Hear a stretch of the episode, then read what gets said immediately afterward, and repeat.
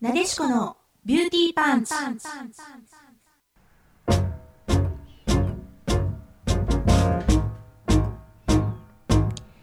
皆さんこんばんは。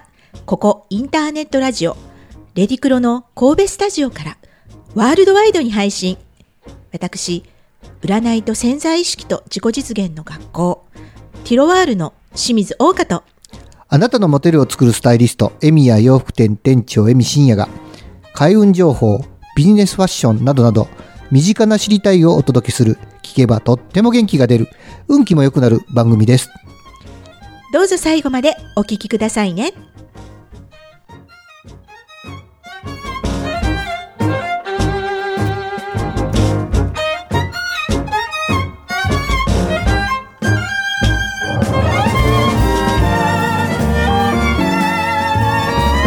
はい、こんばんは。皆さん元気でいらっしゃいますか ?2 月2。月8日でございますね。はい。はい。日八でございますね。はい。日八って言いますかそれ？2月8月じゃなくて日八です。はい。はねえもう、どうなんでしょう。2月は寒いんでしょうか。暖かいんでしょうか。どうなんでしょう。い。ね前評判では暖冬暖冬って言ってましたからね。はい。まあで暖も冬。実際暖冬ですよね。今年ってあった。かいあったかい。うん全言うと、うん、うんそうです、そうです。今週、あの、ね、か水木ぐらいがちょっと寒いっていうことでね、あ、うん今週っていうのは収録日なので、あ、えーそうなんですね。1月の、はい。1月の24、25あたりが非常に冷え込むということですけど、それでまあ平年並みじゃないんかなと思いながら、うんそう、他の日は暖かすぎて10度超えてますからね、そうですね。さて2そうです月はどうなることやらと思いながら喋ってるんですけど、そうです本当よ。に。うん。ねね2月って一番一年中で寒い時ですから、そうですよ。冷え込む感じなんですけどね。なんかちょっとやっぱりなんか感覚的にあのもうお正月が暖かかったじゃないですか。そうですよね。うん。なんか本当にね今年は暖冬なんだなっていうのがすごくわかりますね。あのダウンとか本当に。あんまりきダウンを着る時があんまりなかったように思います。そうそうそうそう。いや、僕もね、会合がなかったらコート着てないですもん。ね会合行く時はさすがにコート着てないと格好が悪いので、え。うんうんうん。着ていきますけど、普段この界隈うろうろする時は、うんコートいらないから着てないですからね。うんうんちょっとそこまでやったらもう、もう去年でとか、通年やったらこの時期はやっぱり、ちょっとそこまでもコートを羽織ってでもがっつりですよ。出てた覚えがあるんですけど、もうコートすら着ずに、マフラーだけ巻いていくみたいな。そうですよ。本当にね。そうなんです。やっぱりね、2月もまあちょっとあれなんでしょうけれども、うんまあ、うんうんまあ、あの私ね、多分この放送日はですね、はい。えっと、カニ旅行に行ってますね、きっと何。ですか？カニ。木の先ですか？木の先ですか？いや、木の先じゃなくてね、あの、はいえー西側の方っていうかな、えっ、と、日本海の方で、はいはいはいはいはい。新温泉町の方ですね。ああ、鳥取の方ですね。鳥取に近い方ですね。鳥取はいはいはい。はいはいはいはい。おそらくあのひちかまそうさんっていうねあの近松さん。うんひちかまそうさんっていうところでお世話になってると思うもう多分3回目ぐらいだと思いますね。いーいい宿なんですね。いやもうカニがねなんせもカニが盛りだくさん。うかカニがもうとにかく盛りだくさんで美味しいっていう感じんで、うんうんうん。はいあのそこにお世話におそらくなってると思って思います。もう次の日にはカニはもう当分食べたくないっていうぐらい カニは食べるんじゃないのかしらっていう感じですかね。はいねええっ、となんかえみさん冬の味覚ってなんか堪能しました？この冬。カニ食べましたね。カニは食べましたよ。カニ食べました？はいカニはいははい食べましたね。お正月に。はい。うんうん。冬の味覚、牡蠣も食べましたね。カニもいいですよね美味しいですよね。牡蠣はね、うんはい、結構食べましたよ。牡蠣、カニ。海産物好きなんでね、やっぱりね。ああ。冬の味覚といえば海産物多いですよね、どちらかというとね。フグとかね、そうですね。フグは食べてないけどな。はい。クエとクエとか、まあ、高級魚って言うとクエとかもそうなんじゃないはいですか。。そうですね。冬もそうですね。冬場ですね。あのお鍋とかこう体がうんうんうん温まるような、あの、だと思いますけどね。エルさんあの好きなお鍋ってあります？好きな鍋、まあ鍋全般お好きかもしれないけど、鍋全般好きですね例えばお家で食べる鍋とかでね、もうこれはもう好きやねんっていうなんか。あーまあでもベタにあの鶏の水炊きとか好きですよ。ああと僕はよくよくまあ家族がおるからいろいろ僕がするのはあのミルフィーユ鍋とかねうん、白菜のねあの豚肉の。そう詰め詰めしてうん詰め詰めして炊くっていうね。うんうん。あとトマト鍋ね。ああトマト鍋ね。うん。最後のリゾットが最高。ああなるほど。あとキムチ鍋ね。キムチ鍋もいいですね。子供がいるからどうしても味の濃いのが好きですよね。ああなるほどなるほど。だから僕だけが食べるんであればやっぱり鶏の水炊きとか。市場で美味しい鶏買ってきて鶏の水炊きとかねいうのがやっぱり最高じゃないかなと最近思いますけど。なるほど。うん。あの、あとかき鍋。うかき鍋も美味しいね。うんうんうん私はね、豚しゃぶ、まあ頻繁にするのは結構豚しゃぶ鍋なんですよ。しゃぶいいしね。あのーうん私牛しゃぶより豚しゃぶの方が好きなんですね。まあ、旨味がね、やっぱりたっぷり出るんでね。でね、はいあのーまあまあ白菜とかねそういうのも定番なんですが、あのうんレタスレタスをね、うん。あのレタスの豚しゃぶ美味しいですね。レタス美味しいですね。鍋とかにレタスっていうのがね。シャキ感がもうあそうそう。もうね。うん、うん結構私は結構ねもう定番はもう豚しゃぶなんですよね豚しゃぶそこにレタスを入れるってことね。白菜じゃなくて。白菜の時もね気分的に白菜もいいんですうんけどね、うんうん。うんうんうんうん。この間入れた美味しかったのがねやっぱり空心菜空心菜ああ、はい。シャキシャキして。であと、うんき豚っていうか春菊ですね春菊入れると、ちょうんうんうんうんうん。っと癖があって苦味があってねそうですね。大人な野菜ですね。はい。だからそうですよねまあ秋はねもう秋じゃない冬はねあのーやっぱり温まる方のなんかこうねそう。うん。やっぱりいいですよね。はい。はいえーはい。え盛りだくさんはい。お願いします。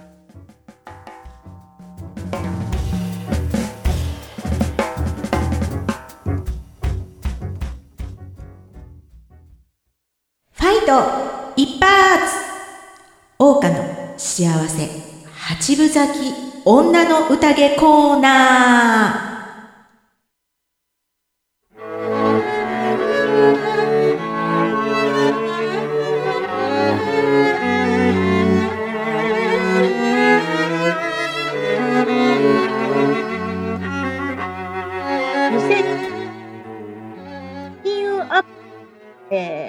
話って言っていきたいなと思います。はい、お願いします。はい。えー、金運ね、えー、いい方がいいですよね。金 まあまあね運いい方がやっぱりいいですよね悪くない方がいいですね。そうですね。やっぱり金運ってね、あの、これね、なんかやっぱり、あの、いろんなスピリチュアルの人がね、言うには、うん。やっぱりね、はいその、貧乏神っていうのはやっぱいるんだと。ほうん、貧乏神っていうのはいるんだと。う。だから、やっぱりそういう貧乏神を、で、貧乏神をについ、貧乏神がついてる人もいるんだと。うん、うんうんうんうん。だからね、やっぱり、ね、あのー貧乏神を寄せつけず、跳ね返し、はいそして金運をアップするっていうことはうん大事なんだなっていうことをね、あの、思うんですけれども、はい。えー金運アップ、いろんなね、手法があると思うんですけれどもね、はいえーこれね、金運という運気で見るとですね、はいあの、2023年っていうのは、はい。大作会。ほう。全体がちょっとやっぱりね、金運というそういう、そういうものですね。で言うと、大作会。全体に下がってる感じですか？もう全体的に下がってると言われる。うーん、なるほど。はい。うんうんで、まあ、大作会は抜けるじゃないですか、必ずね。まあ、抜けますよね。はい、はい。ずっと大作会なわけがないんですよ。うんで、そうですね。はい2024年からがね、こう、まあ、全体的な運気が、こう、うん上がり、上が、上がってきやすい感じなんですね。上がってきやすい。り始める感じ。お上がりーはい。なので、はいこのタイミングで、まあ、個人個人私たちの金運もこう上が、上げていきたいなっていうところだと思います。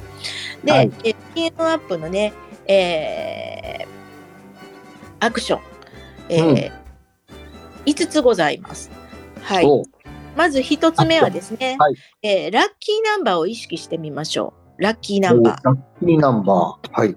あのーまあ、ご自身の数比、ね、あの、そういう、うん、なんか、えー番号って知ってます？まあ、よくあるのが、生年月日ですね、1972年ね、えー5月の9日を足すと、えー33っていうゾロ目になるんですね、私の場合はね。なるほど。ではい。えー33、22、11になられた方はそのままでストップです。で、あと、それ以外の数字で2桁じゃなくて、足してって1桁にしていく。1桁にして、まあ、1からだから9まで。で、11、22、33っていうのが、えっ、と、そういう数比、数比になるんですね。誕生日の数比って言われるものなんですよ。はい。はいまあ、そういうものをあの意識する。自分の、まあ、私だと33っていうのが、3っていうのがキーワードだったり、6っていうのがキーワードなんですね。なので、はいそういう、まあ、ラッキーナンバーっていうのをちょっと意識してみるって感じなんですよ。これが、まあ。このエンジェルナンバー、エンジェルナンバーとかね、そういう店名のナンバーだったりとかするので、ご縁がある数字なんですね。うんうんうんうん。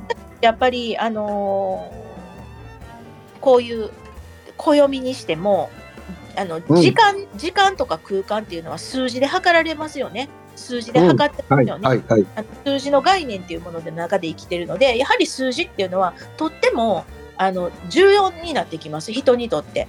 だから、はいやっぱラッキーナンバーとかね、ああいうゾロ目で見るとかっていうのは、あの、偶然のようなんだけども、何かやっぱりそういうメッセージというか、そういうものはある、あるであろうと。うんうんうん。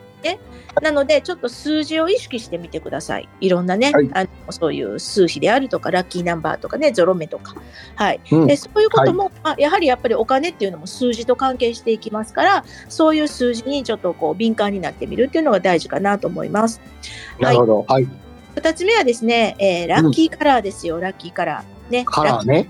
うん、ラッキーカラー。でナンバーに続いてカラー。はい。ラッキーカラーです。このはいラッキーカラーはいろんな観点であります。えうんーうん。例えばもう旧星、旧星、旧星でも旧星暦でも、まあ、一泊水星は黒とかね、あの、いろんな色、そうなんですね。うんうんうん。西洋占星術でも、まあ、大牛座は何々とかあるんですけれども、はい。はい。うんそれ以外にもですね、あの、パーソナルカラー診断とかでですね、自分はこういう、まあ、傾傾向の色がね、うんうんうんうん。で、自分の好きな色っていうのもあると思うんですね。で、はいまあ、そういうものっていうのは何かしらね、やっぱり自分が素敵に見える色だったり、なんかうん要は映える色だったりとかするわけなんですよ。なるほなの。で、どはい。そういう自分の色、似合う色とかね、えーラッキーカラーっていうのをちょっと意識してみましょう。で、全体的に、この2024年全体的なラッキーカラーっていうのは、えーうん赤、黄緑、オレンジって言われる緑ね。おお、はい。黄緑とかオレンジなんですね。で、はいえー黄緑っていうのはやはりあの三匹木星なのでねこううん木木の色なんですよ木が生い茂るような色。はい。でくるので、まあ、緑とか黄緑ってラッキーカラーなんですよ。で、うんうんうん赤っていうのもパワーなんですねやっぱりパワー。なので、はえー今年はこうパワフルな年っていうことで赤です。あとあのオレンジっていうのは例えば食欲が湧いたりとかね、意欲が湧いたりとか、あとアイデアからカラーって言われてるんですね。はいなので、えーやっぱり新しい時に新しいアイデア、新しい想像力、あと、えー意欲ですね。そういうものうんうんえー重要になってくるので、全体的にはオレンジとか赤、黄黄緑とか緑っていう感じなんですけども、あとはご自身の、えー好きなね、映える色っていうのも意識してみてください。なるほど。で、はい。えーありがとうえーはい3つ目はですね、やはり何かね、えーしっかり断捨離をしましょうっていう感じなんですね。はい。えーなんかやっぱり物が入ってくる、新しいものを呼び込むときっていうのはスペースが必要になってくると。何かスペースが必要になってくるということなので、これは、は自分の住まわれてる空間であるとか、例えばお仕事場のね、えーデスクとか、お仕事場の引き出しとか、まあ空間とか、いまあそういういろんな自分のあのかまつわるね空間にはい。スペースを設けるっていうことを、あの意識されるといいかなということで、はい。しっかり断捨離をしていきましょう。あとですね、仕事に直結するのがやはりお金イコール、例えば仕事っていう感じにはななりやすいと思うんですね。なる方が多いと思うので、はい。えー仕事運を呼び込むっていうのはね、靴っていうのがキーワードになります。やはり足で仕事運は靴です仕か事っていうのは、うん、あのやっぱり靴と関係します。やっぱり足でこうね、足で稼ぐじゃないけども、やっぱり足動かすじゃないですか、仕事するはいみたい。な。はい。まあ、じっとしてらっしゃる方もいらっしゃるかもしれませんけれども、なので、やっぱり金運をね、呼び込みやすくなるためには、靴っていうのが大事になってきます。やっぱり足元をちゃんときれいにしておくっていうこともありますし、下駄箱ですね、シューズの、シューズボックスなんかに、もうつ、もう履かない靴とかね、もうなんか、うん。うん、いつ履いてたかなっていうような靴はもう捨ててください。もう、あのはい靴箱、シューズ、うんシューズボックス、シューズケース、うん。あの、はいきれいに整えておいてください。これがね、やっぱり金運を呼び込む流れを作りますのでね。なるほど。えー、4つ目はですね、もちろん、ね、お金のお家になります財布ですよね。えーはい。財布はい。やっぱり綺麗なね、えーえー綺麗に財布は整えておく。で、えっ、と、あとね、特にね、あのー財布をか新調されるようでしたら、新調ね、するタイミングがあるっていう方は、ぜひ財布を新調してください。えーうん財布を新調するのがいい日っていうのは、土のと実の日っていうね、60日に1回来る土のと実の日。ね、えーはいっていう、まあ、日がいいです。で、それ以外には、えー、実の日ですね。12日に1回回ってくる実の日。あと、えー、虎の日ですね。12日に1回虎の日って回ってきます。はいまあ、そういっな日ですね。ちょっと仏滅とか、不成就日がかからない、えー、身の日とか、虎の日とかね。そういうタイプで、できれば大安と重なるとか、天赦日と重なるでも最高なんですけれども、そういった形で、えー財布をまあ変えられる予定がある方は変えてみてください。まあ、財布のよ、変える予定がない方もですね、もうレシートが入ったまんま、領収書が入ったまんまね、えーなんかもうお札もね、なんかこう千円札があって一万円札があってっていう、ちゃんと揃えるというかね、はいあの、揃えておくと。で、小銭入れなんかも、まあ、あんまり小銭がパンパンになってしまったあれなので、まあ、まあ、募金、募金をするか、なんかね、コンビニかなんかで募金をするか、ちゃんと小銭は小銭で、ちゃんと整えておく。そういう感じで、えーいつね、お金が、うんお財布にこう、やってきてもいいように、お財布の中、きれいに整えてください。はいで、えー最後はですね、家の中でもですね、やっぱりこの金運アップっていうのは、あの、うん行動することに、えー行動することと比例するとも言われるんですね。金運アップ。やはり行動うんになります。なので、やはりやる気とか、モチベーションとか、意欲とか、はいこう、はい例えばね、こうなりたい、ああなりたいんだっていうね、えーうん願望とか、そういったところの強い方にやっぱりお金って入ってくるんですよね、エネルギーが。結局ね。はい。なので、やっぱり行動力とか意欲とか、そういったものも普段から高める努力をするっていうことですね。はい。なので、もうなんかこう無気力になったりね、えー投げやりになったりとか、もうええわっていうようなね、感じではなく、うんあのーこうしよう、ああしよう、これしたい、あれしたいっていうね、うん。うん。うん。なるところにお金は好んでやっていきますので、はい。あのぜひ行動力、えー意欲そういったものを引き上げる、えー努力をしていただくっていうのがキーワードになってきます。なるほど。はい勉強になりました。はい。なので、えー金運っていうのは、まあ、上げるやっぱり努力をされた方がいいと思います。勝手になんか金運のね、バイオリズムっていうのはあるんですよね。うんうんうんやっぱり金運がいいとき。でもこれ、運を見過ごす、見過ごしたり、う運気に乗るのはやっぱり私たち自身なので、その運、はいにこう、勢いよく乗るためには、うんうんうんあの、やっぱり意識をしたりとか、実際の行動っていうのが伴ってこそ金運は上がっていく。そういう感じだと思います。でね、うんえーみんなで金運アップの2024年にしていきたいなと思います。はい。ありがとうございます。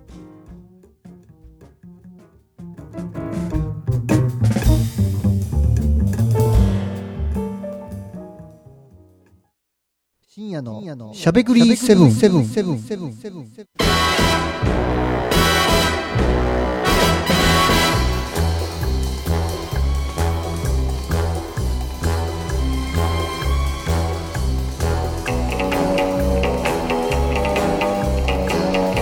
はい、こんばんは、えみちゃんでございます。はい。皆さん、元気にされてますか、はい寒寒いのかな？今はね。はい。どうなんだろ今日今日は寒いのかなって言いながらやってますけど、はい。あのー今年ね、結構そのお洋服の話ばっかりしてまして、う。うんうん。まあ、ちょっとね、お洋服の話も今年は多めにやっていこうかなと思ってましてやってるんですけど、はい。本業の、本業のお話をね、プロとしてさせていただこうかなと思ってるんですが、はい。今日はテーマは、うん買って失敗するビジネススーツっていうテーマでお話したいなと思ってああ、いいですね。はい。聞きはい。僕も、あの、長い間スーツは買ってます。買ってますというか、作ってますというか、自分でおよ、自分の、自分のお洋服ね、いっぱい作ってきてますけど、せっかく作ったにもかかわらず、手が伸びないなとか、ああ、着ないなってていうお洋服が結構あるんですね。うんうんうん。わそれをこかるわかる。う、大体バクッと見てみて、傾向を考えると、うん。まあ皆さんも多分そうなんやろなというところが出てくるので、まうんあもちろんこれはビジネススーツっていうところに特化したお話で、あのは遊び着てとかおしゃれ着てっていう話はちょっと別の話ですけども、ビジネススーツとしてこういうのを買っちゃうと着なくなりますよっていうのをお話していきたいと思います。なるほど。はい。はい。まずはね、5つあるんですよ。大きく分けて5つ。はい。5つある。1つ目、うん高級すぎるスーツ。ああ。そうこれね、やっぱりパッとお店で見た時にすごいよく見えるんですよ。もしくは記事見てね、はい。はい。すっごい艶があっていいなって。思うんですよ。う。うんん。もうピカピカしてるし、これ着てたらかっこいいやろなっていうのを買っちゃう時がある。結構値段も高いっていうのね、買っちゃう時があります。うんだけど、、高級すぎるスーツ、高級すぎる生地って結構な確率で耐久性が低いことが多いです。あ、わかるわかる。うんうんうん。それはやっぱり上質なウールを使ってたり、なんならカシミヤが入ってたりってすることで、生地は柔らかくなるんですよ。着心地もいいんですけど、その分耐久性が低くなるっていうことが多いです。うん。まあ、うん全部は全部ではないですけどね。あの、イギリスのしっかりした生地なんかも高いやつがあるので、そういうのはまた別なんですけども、普通は耐久性が低いことが多いので、あんまりよくない。そしてはい、光沢が強すぎて、着ていく場面を選びああ。そうですね。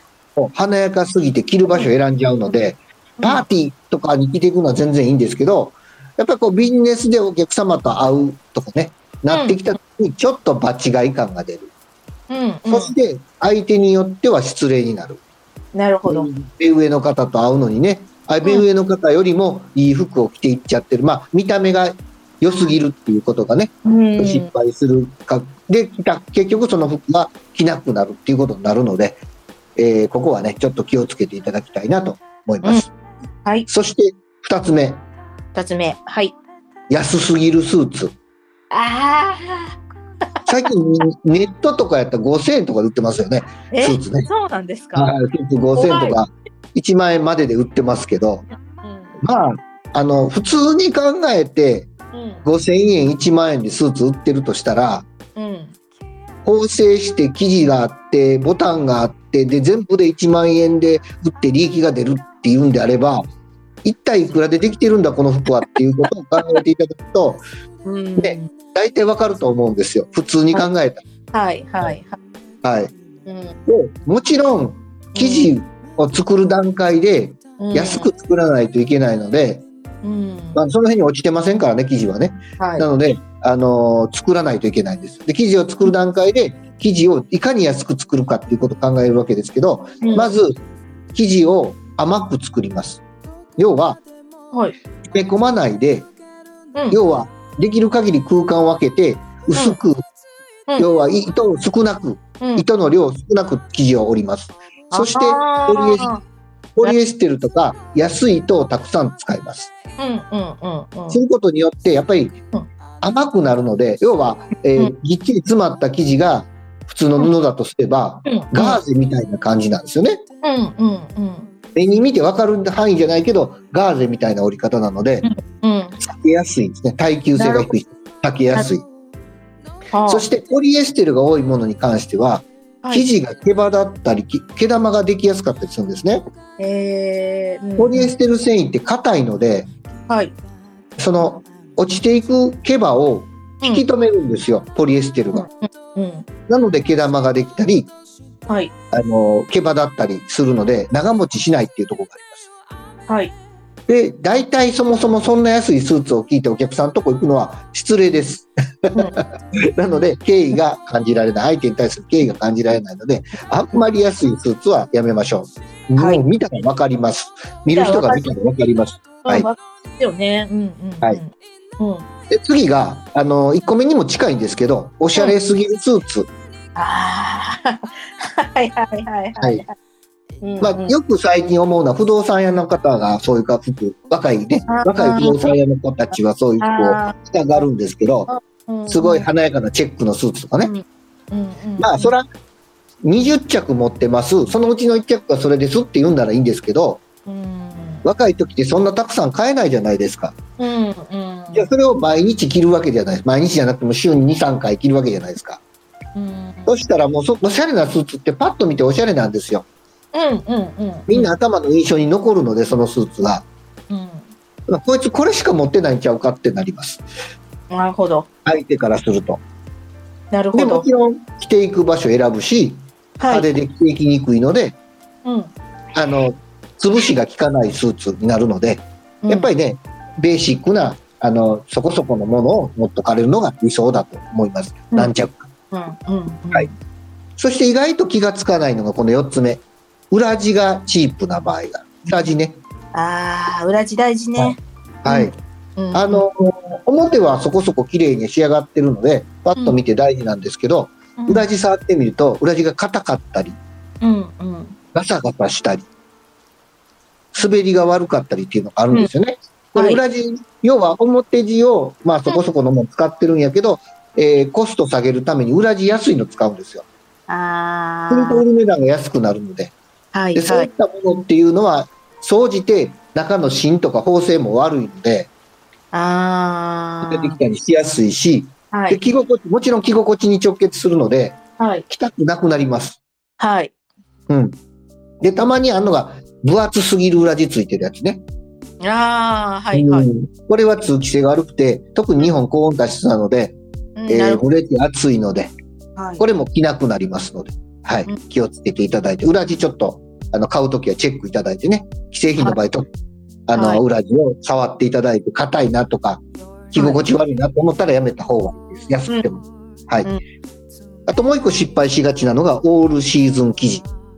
はいオールシーズン生地ははいいオールシーズン、あ、これ年中着れるわって皆さん買いはります。うんでもうん日本で年中通して着れる服なんて実際ないんです。そうですねないです。うんな夏は暑い、冬は寒いっていうこの国で、年中通して着れるスーツなんてないので、ちょっとではではなんでオールシーズンって書いてあるかっていうと、オールシーズンにもいろいろあるんですよ。はいあの、まあ、どっちか言うたら3シーズンやと思っていただいた方が、オールシーズン服っていうのは思います。うんうんで、日本では年中通して着るの難しいので、夏よりか冬よりかってなってくるんですよね。はいはいまあ、最近の傾向として夏は着ないので、うんうん夏はスーツ着ないので、まあ、冬を入れた3シーズン、秋、冬、春3シーズン着れるもの買っとけば、大体いけるんです、一般的には。夏より買っちゃって冬寒いとかね。うんうん次にあるのが、人によって暑がりか寒がりかっていうのがあるんですよ。はいはいはいはいで、暑がりの人が、うんやっぱり冬寄りの3シーズン買っちゃうと、冬暑かったりする方がいらっしゃる。なので、そこの自分の特性もよく知って、うん記事をよく見て買っていただきたいなと思います。はい。はいそんなとこで、あのーオールシーズン特にあの気をつけていただきたいのはそんなとこで。はい。えーまあ、あのー夏より冬よりがあるので、ちゃんと見極めてご購入いただいて、うんはいで年中は着れない。でも、どうしても一着で年中行きたい場合は、夏寄りのスーツ買っていただく方が、一年中は着やすい。冬はコート着たり、うん最近ヒートテックとか便利なものがあるので、はいどっちでやっていただけたらいいかなと思います。はい、今日は以上です。ありがとうございます。今夜もお送りしたのは、占いと潜在意識と自己実現の学校、ティロワールの清水岡と、あなたのモデルを作るスタイリスト、エミヤ洋服店店長、エミ深夜がお送りしました。それではまた来週。ごきげんよう。